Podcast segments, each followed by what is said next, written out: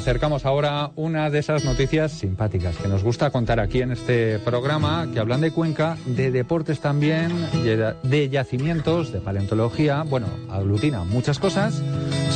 Seguramente ya lo sabrán, que el dinosaurio Pepito va a ser la mascota del Conquense y también socio de honor.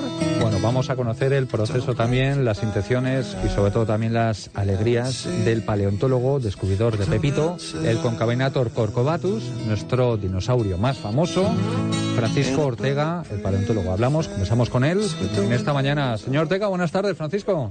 Hola, buenas tardes. Bueno, pues contento estarás, supongo. Es, eh, eres el padre de la criatura, entre comillas, aunque somos todos los conquenses, pero contento estarás, ¿verdad?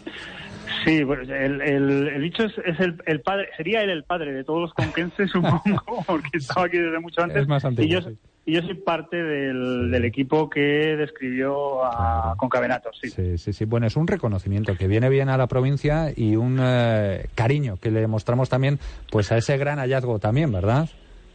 Sí, a mí me, a mí me parece interesante y me parece un gran acierto por parte del conquense eh, elegir a Pepito como mascota. Por, por muchas cosas, pero porque, porque eh, probablemente sea uno de los animales más famosos y más exclusivos, aunque sea un fósil, eh, que hay en Cuenca. El único ejemplar que se conoce de Pepito es, es un ejemplar exclusivamente conquense. Y luego, bueno, por, ser un dinosaurio, por ser un dinosaurio carnívoro y por su aspecto, pues tiene una cierta proyección nacional e internacional. Y lo de mezclar dinosaurios y fútbol, pues a mí me parece una bomba. O sea, que, que, se puedan hacer referencias y publicidad los unos a los otros. O sea, que en el mundo de la investigación se conozca al conquense porque es el equipo que aloja a Pepito y que, y que la gente a la que le gusta el fútbol conozca a, parte del patrimonio paleontológico a través de las referencias que el se haga, me parece una magnífica idea. Sí, lo que hemos eh, leído y escuchado de Luis San Juan, el presidente del club estos últimos días, es que es una figura, eh, un dinosaurio que gusta mucho a los niños. De alguna manera también se hace cantera, ¿verdad? es, uno de los típicos dinosaurios eh, que nos fascinan cuando somos pequeños. Es un carnívoro, es un carnívoro llamativo, es un carnívoro que tiene un elemento que te permite reconocerlo enseguida, que es esa joroba tan particular. Por lo tanto, es verdad que es un buen producto para dinofanáticos. Los niños generalmente son dinofanáticos, pero bueno, yo animo a la gente a, teclear con Cavenator en Internet y verá que tiene una legión de seguidores. Bueno, creemos que hoy eh, te reúnes con el club, con el presidente, con Luis San Juan. Em, eh, del proceso eh, hasta esa reunión no nos puedes contar, ¿no? ¿Cuándo será el saque ese oficial que creo que vas a hacer tú, de honor? Sí. Lo, hago yo porque porque no han podido conseguir que Bebito lo haga. Si no lo haría él, lo haría el dinosaurio. Yo creo que lo hago en su nombre. Eh, todo esto ha sido muy rápido. Yo me enteré hace un par de días que la que el Conquense había decidido eh, que Pepito era una buena mascota. Tuvimos un par de charlas, alguna eh, a través de la radio y otro par de ellas en privado. y, como, y como a todos nos ha parecido una magnífica idea, pues hemos, hemos quedado que vamos a, a, formalizar ese acto. Pues, pues con, yo les voy a regalar una, una maqueta de Pepito para que la usen donde quieran. Ellos parece que entregan una camiseta al equipo investigador. y, y, ese acto, pues parece que se va a formalizar en un saque de honor. Ya te digo que, que, que, lo hago yo porque no lo puede hacer el dinosaurio.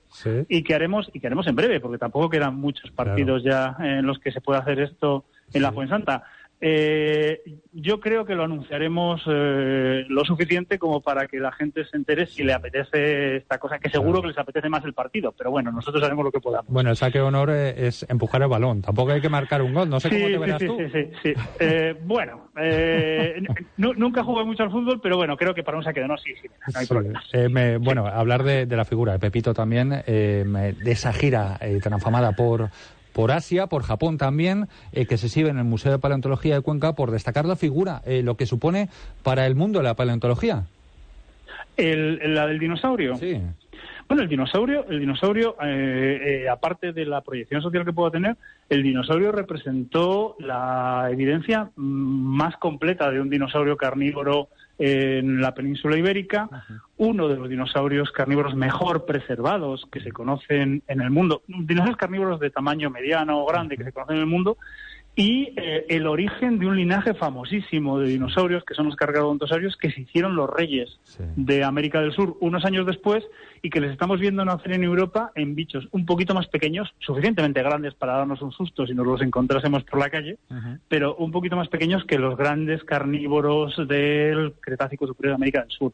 Eh, Pepito nos ayuda a entender eh, muchas cosas en términos paleontológicos de la distribución de los dinosaurios, de su historia evolutiva y últimamente eh, se acaba de leer una tesis sobre, sobre anatomía de detalle y tejidos blandos de Pepito, nos ayuda a entender un poco la biología de estos dinosaurios carnívoros. Es un fósil muy excepcional, ¿eh? o sea, porque lo tengamos en casa y porque lo repitamos eh, tan a menudo, eh, a veces perdemos la perspectiva de que el Pepito es un fósil muy, muy, muy particular, porque el yacimiento del que viene es un yacimiento muy especial y él es un bicho prácticamente único. Bueno, descubierto en 2010 en el yacimiento, ya que lo mencionas también. No lo hemos dicho porque sabemos aquí en Cuenca, lo hemos seguido de cerca desde hace tiempo, en 2010, en las ollas. Em, em, más descubrimientos tenéis no sé si pensados, trabajando también, más hallazgos que nos puedas anunciar.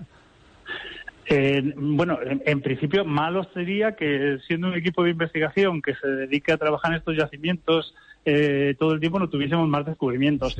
Sí, nosotros trabajamos eh, en, varios frentes, trabajamos en, entender, sobre todo en el área de Cuenca, el Cretácico inferior, o sea, los 130 millones de años, y el Cretácico superior, con el yacimiento de lo hueco, en los 70 millones de años, y cada poco os contamos lo que vamos recopilando. Eh, la fauna de lo, de lo hueco está cada vez mejor conocida, os hemos mostrado cómo son los titanosaurios, tenemos uno que tiene que salir en breve, estamos trabajando en la biomecánica de esos bichos, os hemos mostrado los cocodrilos y, en, y en las ollas pasa lo mismo, en las ollas estamos trabajando...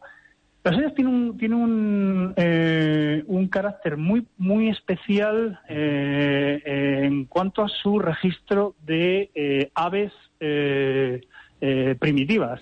Bueno, pues, pues, pues en esa línea que fue con, con, la que empezó las ollas y en la que estamos trabajando ahora, yo creo que os podremos dar alguna sorpresa en breve. Pues y, y, por ejemplo, si ya por decirte algo, hace dos días se ha publicado una primera aproximación a yacimientos parecidos a los de las ollas, pero en Beteta, ah. con material de dinosaurios de más al norte, que también puede empezar a tener su cierto interés en los próximos años. Bueno, pues eh, muchas noticias y pendientes de lo que nos puedas eh, contar.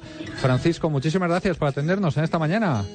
Pues muchas gracias a vosotros por, por atender a este tipo de cosas.